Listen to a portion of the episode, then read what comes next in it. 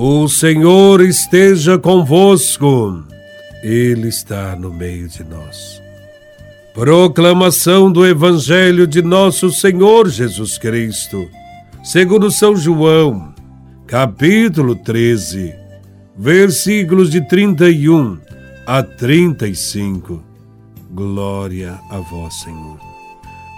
Depois que Judas saiu do cenáculo, disse Jesus: Agora foi glorificado o Filho do Homem, e Deus foi glorificado nele.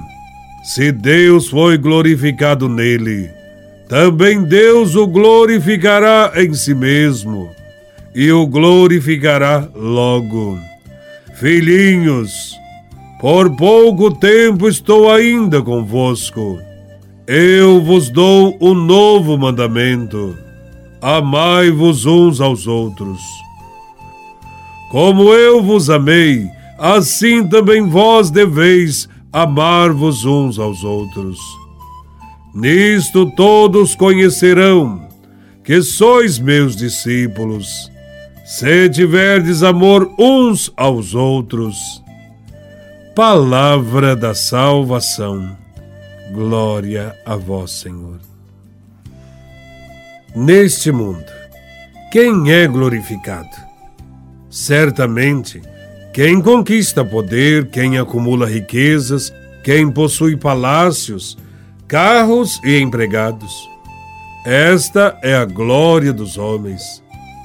Entretanto, para Jesus, sua hora de maior glória é a cruz, pois foi lá que se manifestou todo o seu amor. A verdadeira glória está no serviço a Deus, no cumprimento da vontade do Pai. Não devemos ter outra glória a não ser fazer a vontade do Pai, que nos pede para amarmos uns aos outros, assumindo a condição de servidores, sendo solidários com todos. Nesse Evangelho, Jesus nos apresenta o mandamento novo. O contexto é da última ceia. Judas já saiu do local para traí-lo e Jesus sabe que lhe restam poucas horas de vida e sente-se na obrigação de deixar o seu testamento.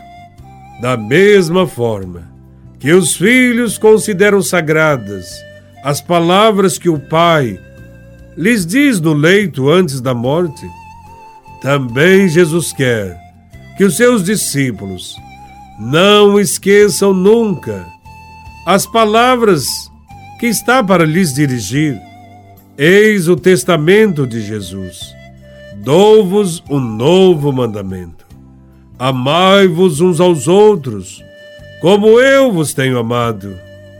Jesus fala aos discípulos como alguém que quer deixar algo como herança, algo importante. Amar o próximo não é nada novo para o povo judeu.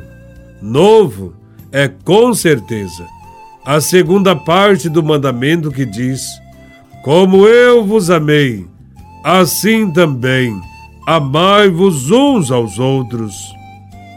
Temos que aprender a amar do jeito de Jesus dando a vida como Jesus, uns pelos outros. Infelizmente, nós amamos quem alcança sucesso, quem é simpático, quem é rico, inteligente, quem é bom. Entretanto, o amor que Jesus nos ensina é diferente. Ele nos mostra que não se ama uma pessoa porque ela merece, mas porque ela precisa do nosso amor para ser feliz. Jesus de Nazaré nos deu o exemplo. Ele amou os pobres, os doentes, os marginalizados, os inimigos, porque só amando-os poderia conseguir que superassem a própria condição de miséria e de pecado. Essa entrega de si mesmo que Jesus fez aos outros, sem nada pedir em troca, chama-se amor. Jesus conclui o seu testamento afirmando: Nisto todos conhecerão que sois meus discípulos, se tiverdes amor uns aos outros. Portanto, o que caracteriza os cristãos é a lógica do amor vivido em comunidade, na gratuidade, com o mesmo amor de Jesus. Mais do que uma lista de doutrinas, mais do que práticas litúrgicas ou rituais, embora essas tenham seu lugar e sua importância, é o amor mútuo e concreto que deve distinguir os discípulos de Jesus das outras pessoas. Se porventura apoiamos a tortura, se disseminamos o ódio, se incentivamos o preconceito, se apoiamos os violentos desse mundo, então não somos cristãos.